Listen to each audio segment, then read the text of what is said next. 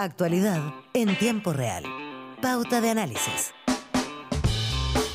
Estamos de vuelta aquí en eh, Pauta de Análisis. Son, son las 8 de la mañana con 32 minutos, Claudia. Avanza la mañana y avanza el cierre de la primera semana de enero, viernes 5, con una máxima de 27 grados que yo creo, Connie, que se agradece. ¿ah? Ayer Ay, estuvo sí. bastante más pesadito y subió la temperatura desde que iniciamos a 17 grados. Ya en 17 grados. Ha subido la temperatura también. Ayer subió la temperatura política. Primero subió la temperatura, como decíamos, en la derecha. ¿Cierto? Después de eh, el fracaso de la acusación constitucional en contra del ministro Carlos Monte, eh, uno se preguntaba dos cosas ayer. ¿Cómo queda eh, la oposición después de este fracaso? Y por otro lado, ¿queda reforzado el ministro Carlos Montes?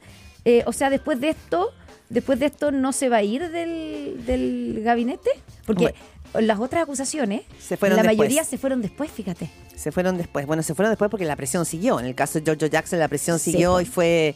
eh, Inevitable. in- y, so- y además fue sostenida. Fue sostenida, entonces la verdad es que ya no, no tuvo espacio. Y en el caso de la ex ministra de Justicia, Marcelo Ríos, la verdad es que el caso indultó, la persiguió durante toda su gestión y ha perseguido al gobierno, gobierno. durante toda su gestión. Ahora, Aquí- ¿sale Carlos Montes más, más eh, reforzado? Probablemente sí, y él mismo se dedica, porque la de él también ha dado una batalla, no, no se ha achicado nunca. ¿ah? Salvaje. Él no se ha achicado jamás. Pero ya tenemos aquí instaladísimo con nosotras eh, nuestro panelista de viernes, Carlos Correa, consultor y académico. ¿Cómo le va? Hola, hola Claudia, ¿Qué hola tal, Connie. Claudia? Feliz año. Feliz año a las 24. Feliz año. Oiga, bienvenida Muchas a la gracias, radio. Lo he Carlos. escuchado, eh, tremendo aporte. Muchas gracias, pues. Sí, qué Qué bueno. bueno compartir con ustedes aquí. ¿Qué te parece Gracias. nuestra dupla femenina? Notable. ¿No es cierto? Notable. Dupla femenina, yo encuentro que, que está, está- es, es bueno, porque No, está bueno, notable. No le notable. queda otra, Carlos, que decir eso. Sí, bueno, en imagínate realidad. que se Sí, pero pusiera yo, yo en todo caso tengo, tengo como sabe Claudia, sí, como sabe Claudia, yo le tengo también mucho aprecio a Gerardo, creo que Claudia lo Sí, sabe. ahí está, pues, ahí está, está Sí, ahí está. así que, Sí. No, pero de todas maneras, bienvenida, va a ser una muy buena, va a estar muy buena, va a ser muy buen año. Muchas Además, año gracias. electoral. Sí, Así pues. que el año donde la política va a ser el consumo, Sí. Va a se ser- va a va a ser consumir bastante política. A ver, Carlos Correa, eh, ¿salió salió realmente mm, reforzado eh, Carlos Montes de o, o- o es una es una novela que no se ha terminado de escribir todavía? Eh, mira, curiosamente las dos, las dos hipótesis se cumplen. Ya. Yo creo que salió reforzado y el gobierno salió nuevamente reforzado. De hecho, el presidente salió rápidamente a decir en un tuit que era la quinta acusación que fracasaba, como diciéndole, aprendan a acusar mejor. Ya, pero le contestó Cast. Le dijo, a ver, Sí, sí, pero se- discúlpeme, de cuatro de las cinco, los cuatro ministros que hemos acusado han salido no igual. Sí, ojo con, ojo con lo siguiente, y Siches y Ríos fueron acusadas después que salieron. Sí. Sí, entonces, por tanto, eh, también ahí hay, pero el hecho concreto es que en efecto hay cinco acusaciones y eh, las cinco han fracasado. Eh, en el caso de, de Montes, el gobierno, después del, del plebiscito y mucho más ahora después de la acusación, no tiene absolutamente ninguna voluntad de cambiarlo. Eh, toda esta discusión que había sobre cambio de gabinete después del plebiscito se difuminó completamente. Se, se Pero- discu- discutíamos cuándo iba a ser y ya, parece, No, ya se nadie habla de cambio de Se gabinete. difuminó completamente. Pero lo que sí eh, efectivamente es noticia en desarrollo porque nosotros no sabemos cuál es la evolución judicial que va a tener el caso Fundaciones. Claro, caso Y, y hacer cualquier vaticinio va a ser erróneo porque en efecto ha tenido unos giros tremendos. No nos podíamos imaginar que Andrade y el ex Ceremi iban a terminar en Mm. la cárcel y que están todavía presos. Y además Andrade amenazado con Tirar el aparte de autodeclararse preso político, como la canción de Redolé, eh, ha acusado que va a hablar y no sabemos la evolución sabe que qué tiene tema. significa eso, Claro, claro. entonces, por tanto, eh, es también noticia en desarrollo. Por eso las dos hipótesis son correctas. Y por otro lado, eh, también daba la impresión, y puede ser, puede ser también una posibilidad para Monte. El ministro era evidente que no quería salir, eh, bueno, no acusado constitucionalmente, eh, no quería, necesitaba ganar esta, esta batalla.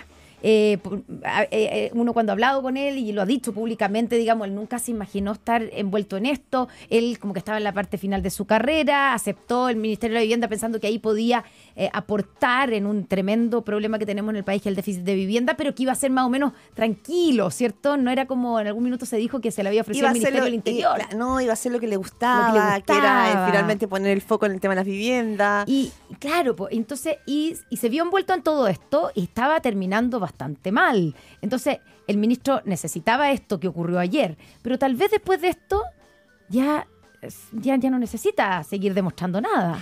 Eh, uno podría pensar eso, porque en efecto eh, con esto queda fortalecido, pero la primera acción comunicacional que él hace después de la acusación es que hace una pauta relacionada con la- Sí. un proyecto que se estaba inaugurando. Incluso dice, ahora vamos a lo importante. Claro. Es la primera declaración que hace y vuelve a lo que tú mencionabas, Connie, respecto a que en efecto a construir casa.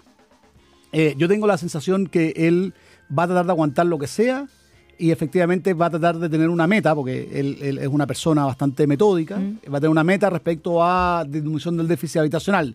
No sé, por ejemplo, que pueda decir, mire, ¿sabe qué? El déficit habitacional ha disminuido un 30%, por decir un número, y, la, y en un 20 años tenemos este plan, tata, y ahí se va a poder ir. Sí. Tengo la sensación que él no se quiere ir si no tiene un sello. Claro, si no tiene una, que su sello no sea el caso convenio. Que no claro, que su última acción no sea el caso convenio, correcto. Ahora, el gobierno del presidente Gabriel Boric, me- es una pregunta en todo caso, Carlos Correa, no una afirmación. ¿Puede cantar victoria? Porque, claro, de alguna manera sale fortalecido el ministro Monte, ¿ya? Pero el gobierno en el mismo día, en las mismas horas, está en un zapato chino, porque tiene, tiene ahora abierto un frente en otro ministerio muy importante y con una figura muy relevante frente a una crisis de seguridad. Estamos hablando, ¿cierto?, del director general de Carabineros, eh, Ricardo Yáñez, que va a ser formalizado el próximo 7 de mayo. Es decir, salió de, de- digo, Salió se de descomprimió, se descomprimió un punto, pero la verdad es que, y probablemente el conflicto que tiene abierto hoy día es de marca mayor. Eh, sí, bueno, el arte de gobernar siempre es uno imposible en la moneda aburrirse. Eh, Y, no infartarse también. no es po- posible, no, Claro. es para es para almas que le guste la, adrenalina, riesgo, que le guste la adrenalina. Eh, el tema de Yañez tiene una complicación mayor porque es el frente interno. De hecho, han empezado a aparecer voces dentro de la coalición gobernante que en efecto le están diciendo tiene que sacar a Yañez. Eh, y, y el presidente las señales que ha dado y la ministra del Interior las da- señales que ha dado han sido lo contrario. Pero a medida que pasen los días, también viene un periodo electoral, la presión interna de su propia coalición es la que efectivamente va a poner un poquito más de presión. Ese yo creo que es el problema mayor del, del tema Yañez. Y también nuevamente en la formalización, ¿qué ocurre en la formalización? ¿Cómo termina, si hay cautelares o no? ¿Cuál es la situación que ocurre? Es una situación inédita. Nunca habíamos tenido un general director de... Bueno, Estangue es el único caso que recordamos. sí, pues. en otro periodo, en otro contexto Otro histórico, momento. Y con otra relación de él con la moneda. Con otra es- con la moneda. y La también, relación ahora es distinta. y, también, y también hay que recordar que en ese tiempo el gobierno no podía sacarlo. No, pues, Porque esto fue anterior a la reforma era en el Lagos. proceso que no se podía sacar. Llegó. Sí, pues ¿Quién sumamos llegó? nuestro... Constanza Santa María. Llegó. Ahí lo ven y lo Jaime escuchan. Ya lo escuchan. Jaime, ¿qué tal? ¿Cómo estás? Ex ministro, obviamente. Ex vocero. Y Ex vocero también. ¿Qué tal? Bien, pues, muy buenos días. ¿Cómo estás? A ver, estamos hablando de la situación en la moneda. Tú has, Sí, como, escuché, como escuché, se dice, escuché. como tú dices, eh, tú has habitado ese, ese espacio. He habitado allí. Eh, Sí, no, no hace cargo, pero he No es- habitado allí. exacto, Pero has habitado ahí, pero qué complejo para un gobierno, además de, insisto, de una que, es de una generación que también levanta, que se le cobran varias cuentas a, los discursos de la, genera- de la generación del Frente Mm. Amplio, pero también su relación con, con Carabineros marcó también su performance en la política.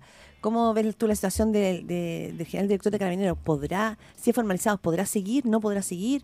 Legalmente decía el ministro Cordero que sí, Que no hay pero ningún impedimento, que dijo no hay ayer, impedimento, claro. pero políticamente no sé si la señal lo permite. Yo creo que va- eh, esto para el Frente Amplio es como una pesadilla, eh, porque han tratado de dejar de lado todo lo que dijeron e hicieron con respecto a carabineros y cada cierto tiempo alguien se los tiene que recordar de manera obligatoria.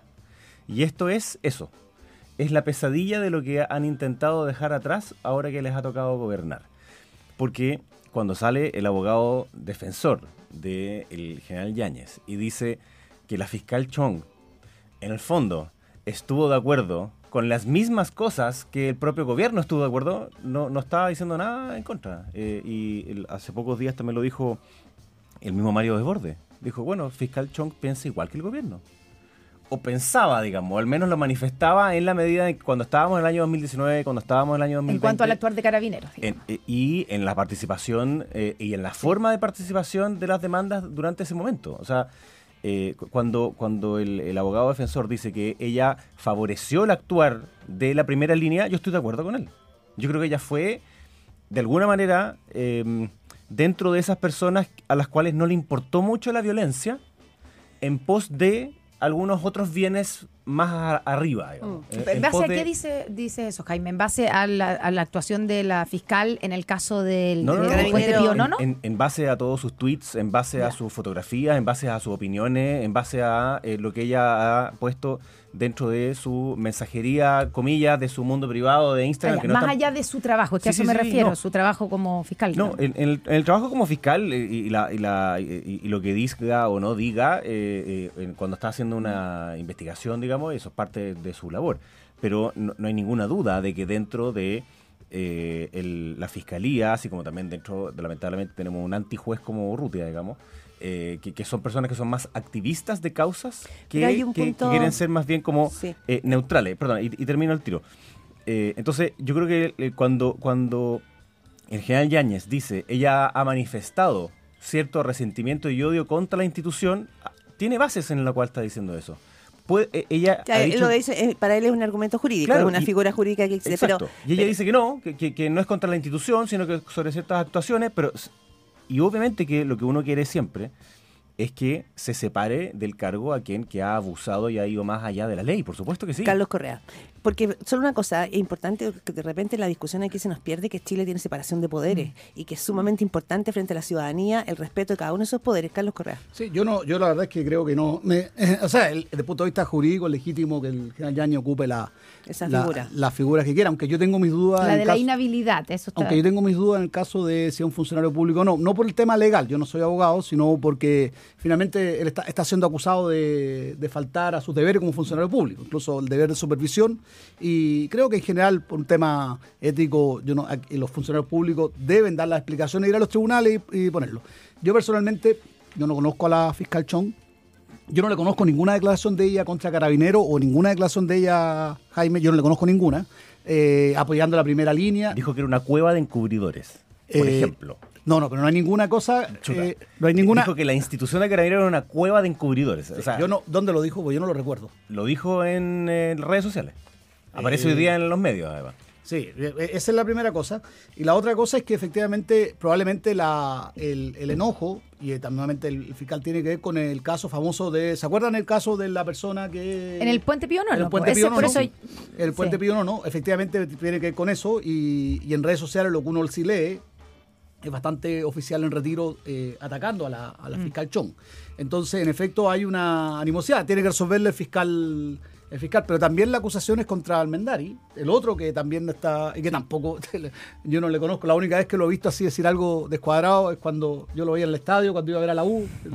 Como todos, gritaba- todos, nos de transformamos, todos somos simios, un poquito simios en el estadio, pero, pero en efecto eh, suena más a una a una estrategia de la, de la defensa que el otro. Pero lo, lo- lo relevante es efectivamente la presión que va a haber acerca del general Yañez, porque es una situación inédita. Y nuevamente la audiencia de formalización tendrá que ver si efectivamente cuánta agua hay en la piscina y si efectivamente hay elementos para acusarlos o no. Para mí ese es el punto clave. Sí, y si va a llegar hasta mayo, porque sostener esto hasta mayo no es, no es poco. Pero una consulta, eh, Jaime Belolio, Carlos Correa, todo esto también trasunta otras luces, lo conversábamos recién con, con la Connie, eh, las dos almas que habitan en el mundo de la derecha y en el mundo de la izquierda. O sea, frente a estos temas Claro. Aparecen las divisiones frente al te- este- a este tema de la acusación constitucional que hablábamos, frente a la situación del general eh, Yañez. ¿Está, está complicado lo- la situación ahí en la derecha y en la izquierda? Perdón, la expresión exacta es cueva de encubridores y delincuentes. ¿Cuándo fue ¿Cuándo? eso? Es- aparece Bueno, en citemos, CNN, citemos. Bio Bio, T13. Ya, pero lo Eh, que citan esto- ellos son Esto es lo que, eh, lo que está eh, citando. un tweet. Claro, es, una, es en redes sociales, lo está citando el abogado eh, de defensor del general director. Dice, eh, así se refirió a la institución. Entonces, chuta. eh, el- Y si se refirió así, ¿por qué no la sancionaron? Porque igual es una expresión Sí, bueno, un poco fuerte para un fiscal, creo yo. Pero, o sea, O sea, el juez mucho Urrutia. más allá, digamos. El juez Urrutia, todos sabemos dónde está, pero él, se- efectivamente él eh, tiene, pero ya más ha sido sancionado, por cierto. Bueno, porque ya pero ella yo no, yo no reconozco, eh, no, no, no, recu- otro, pero- no recuerdo la, la hayan sancionado por, porque No, una declaración de ese que no. tipo por un fiscal es bien delicado. Y entonces, el- yo lo que quiero, en, en- en esto, yo creo que el gobierno está súper complicado. Eh, está complicado porque necesita respaldar a Carabineros. Sí. eh, al actuar de Carabineros. Eh, yo creo que ahí la vocera dijo algo como... Se eh, respalda la institución. Exacto. No, tiene No, que- eso lo dijo Monsalve. tiene que seguir funcionando Tiene la institución funcionando. y tiene que seguir funcionando la justicia. Y eso es, por supuesto que sí. O sea, si hay hechos concretos en donde hay carabineros que tienen que responder por abuso, obvio que sí, por supuesto que sí. La pregunta es sobre el general director, sobre el rol que tenía él. Porque una cosa son las responsabilidades administrativas, que en mi opinión el ex contralor Bermúdez fue mucho más allá de lo que podía haberlo hecho y fue y se metió en, en esa responsabilidad de mando desde lo administrativo. Y otra cosa es la investigación penal. Esta es una investigación penal, esta no es administrativa. Entonces, aquí lo que, lo que se quiere es decir que él tiene responsabilidad penal. Entonces, obviamente que tiene todo el derecho de poder defenderse. Y, y uno ve eh, que el gobierno está complicado en esas almas porque si respalda a carabineros eh, a todas luces, digamos, dice, no, sí, respaldo completamente. Porque ¿qué hay una crisis de seguridad en curso. Obvio. y, Y porque y además la y los hechos. y porque además el general Yáñez han desarrollado con el presidente Gabriel Boric una, una, una relación súper buena. El general Yáñez eh, eh, tiene además un ascendente muy importante en los cuarteles, entonces no es llegar y descabezar, porque sacar al director general de Carabineros descabezarlo. Claro. Los últimos, no hay ninguno de los últimos directores generales directores de Carabineros que haya terminado su periodo.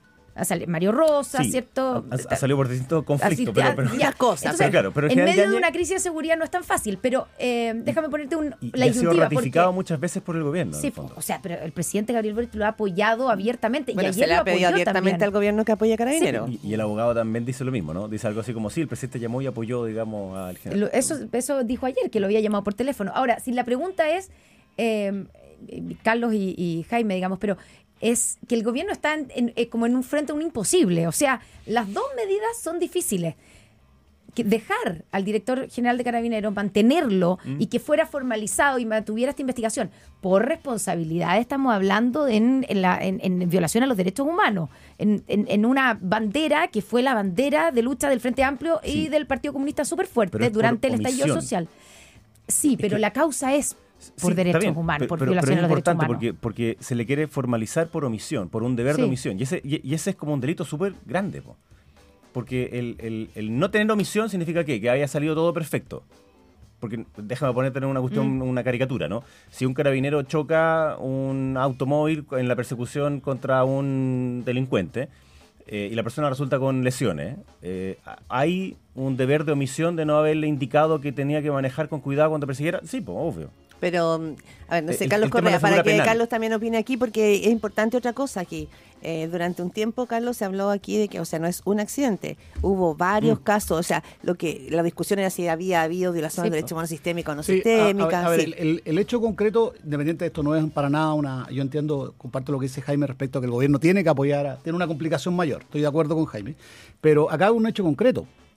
Eh, hubo tres informes internacionales de tres organismos internacionales distintos, eh, eh, de digamos, en, ligados digamos, con, con tendencias ideológicas distintas que concluyeron lo mismo. En Chile se violaron los derechos humanos durante el estallido social. El caso del Instituto Nacional de Derechos Humanos, lo que dijo Mico, no era que no se habían violado los, derechos humanos, sino que no fue sistemático. Y además planteó un tema que era importante en ese momento, tú, tú estabas en la moneda en ese tiempo, y fue importante para ponerlo en contexto, eh, sobre todo el rol del presidente Piñera y el ministro Chadwick, que es que no hubo un plan de la moneda ni tampoco una, un intento de encubrimiento, ni mucho menos respecto a las violaciones de derechos humanos. Creo que eso, eso está fuera, esos son lo- los hechos que han dicho organismos independientes. Pero, pero nadie ha negado que durante ese periodo se violaron los derechos humanos y Carabineros efectivamente participó en violación de los derechos humanos. Hay un montón de juicios al respecto, hay un montón de juicios abiertos o no. y, Y hay- etcétera. digamos. y hay- o sea, esto, esto, eso es un hecho histórico. Eso no, no, no, no hay, no hay cómo dudar de ello. Y por tanto, eh, la pregunta que hay, que tiene que resolver en sede judicial es si el general Yañez es responsable penalmente o no de esto. Claro. Pero, le- pero el hecho que en Chile se violaron los derechos humanos está, Claro, por- por- está por eso fuera de toda duda. Por eso yo sé que hay Sí. que yo al gobierno después. allá y, entre- y- respecto julio, al tema pero- del respecto al tema del- de las almas a raíz de la pregunta originaria de y en efecto yo creo que lo que va a pasar es eh, básicamente la pregunta es si eh, y, y esa pregunta va a ser compleja desde el punto de vista de la coalición de gobierno que es que es lo más importante si efectivamente sancionamos al general Yañez por violación de los derechos humanos y que debiera salir, o privilegiamos la el tema de seguridad y en efecto apoyamos al general Yañez. El gobierno ahora parece inclinado por la hipótesis 2. Pero yo no sé si, si la izquierda, el gobierno, si el Frente Amplio, el PC, la coalición de gobierno va a sostener tanto tiempo la hipótesis 2, el, el- el camino 2. Porque es muy difícil, es muy difícil de punto de vista ya más ideológico estar en esa, en esa línea tanto rato. Y es claro lo que quiere el Ese, es mi- socialismo ese creo que es democrático. el dilema que vamos a vivir en los Ese próximos es el meses. punto. po.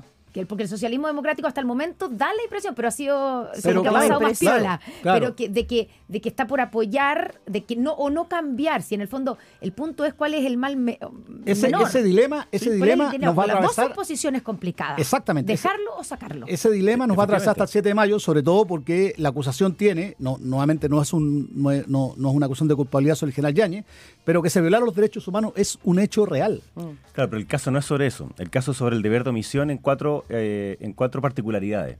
Entonces, el- la responsabilidad individual de carabineros que cometieron abusos eh, y que son eh, violaciones de derechos humanos está siendo llevada por la justicia ¿eh? y está siendo y, y- y por de pronto a todos esos carabineros fueron expulsados, fueron sacados de la institución, etcétera. O sea, ahí, ahí pasó algo.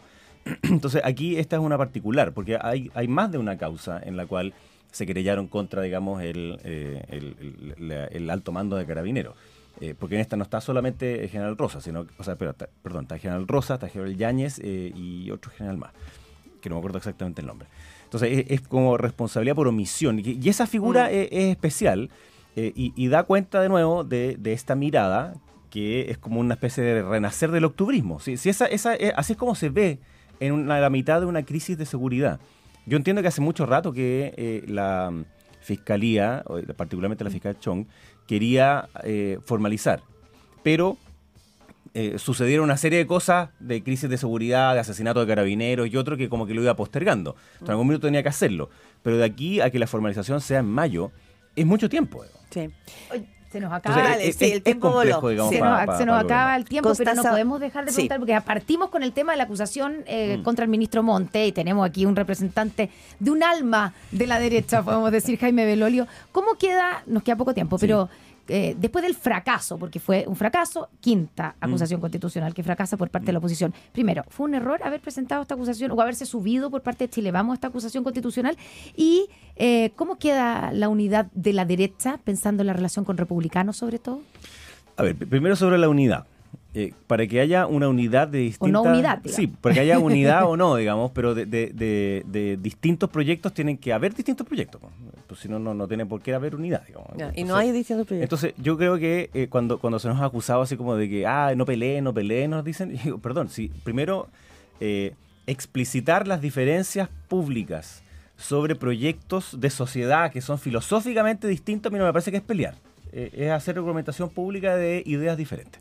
Eso es lo primero. Segundo, una vez que uno hace eso, después puede ver si es que tiene o no una em, coalición electoral eh, como ocurre, por ejemplo, en la coalición hoy día que nos gobierna, digamos, que, que va desde el PPD hasta el Partido Comunista y bueno, y ahí tienen obviamente filosofías distintas muchos de ellos, pero gobiernan. Entonces tienen un acuerdo con respecto a un programa de gobierno. Entonces, ¿cómo queda la unidad? Yo creo que tiene que ver con eso. Eh, es decir, son proyectos que son distintos, sin embargo se pueden poner de acuerdo electoralmente con fines que puedan ser... Para las elecciones municipales, por ejemplo. Exacto. Podrían ir juntos. Eh, exacto. Ahora, sobre el tema de las acusaciones, eh, ¿Fue un error? es, es que no porque se hayan chacreado en el, el- el- no porque el, act- el actual gobierno haya chacreado las acusaciones constitucionales, uno tiene que seguir chacreándolas. Ese es mi punto. Entonces, eh, hay que se hayan hecho cinco, una de las cuales Chile Vamos se bajó instantáneamente y no la apoyó, como fue en el caso de la ministra Siches la primera vez. Eh, yo creo que los fundamentos que se esgriman son súper importantes. Y en este caso, habiendo un caso de corrupción tan brutal, era donde tenía que tener los antecedentes más sólidos para poder presentarse y no hacerlo como un mecanismo de oposición. Es decir, como para manifestar que eran oposición a. Ahora, yo creo que el ministro, si bien queda, eh, yo estoy de acuerdo con lo que decía Carlos, que queda eh, fortalecido en el sentido de que se rechaza la acusación, yo creo que este de todas maneras que Bien. salga. La Carlos, probabilidad que tiene de sí. hacer la pega de Sí. ministro de Vivienda es muy baja. Carlos, sí, te- te- nos voló, sí, no, muy, muy, muy, sencillo. Yo creo Sí. que la, la acusación- yo estoy la acusación constitucional de un tiempo para acá se ha chacreado. Y esto no es mérito solamente del actual, sino de un tiempo. Hemos- como, como se ha no- convertido. once, Cíclica. bueno, bueno. de- que el como gobierno que se ha convertido en una herramienta de fiscalización cuando debiera ser una herramienta excepcional, ya se está, se está puesto en la Constitución. interpelación en vez de acusación. Claro, claro. De hecho, se creó la interpelación y, y la, y la creo que ha faltado responsabilidad de todas las fuerzas políticas al respecto. Esto eh, para lado y lado. Eh, y en este caso en particular, no solamente era una acusación que, que no tenía mucho sentido, porque el ministro Monte no, no hay ninguna evidencia respecto que haya faltado a sus deberes, más bien actuó rápidamente, sino que además de eso estaba mal hecha. Eh, y, y el diputado acusador sale diciendo, mire, sabe que da lo mismo que hayamos hecho mal la pega, sino que lo que le importa a la gente es otra cosa. Entonces, acá lo que se veía era una más bien un intento de hacer un punto de comunicacional de oposición y no llevar en serio una acusación constitucional. Y lo que a mí me preocupa, como una reflexión más de largo plazo, porque hoy día hay un gobierno de izquierda y la oposición es de derecha, pero la- la- con el gobierno del presidente Piñera era un gobierno de derecha y una acusación de izquierda, y también vivimos acusaciones que eran puntos comunicacionales. Ya. Ese me preocupa. Voló Y eso debería tiempo. cambiarse de todas maneras. Yo estoy de acuerdo en eso. 8.57, eh, Jaime Bergoglio, Carlos Correa, gracias por terminar esta primera semana de enero aquí en Radio Pau.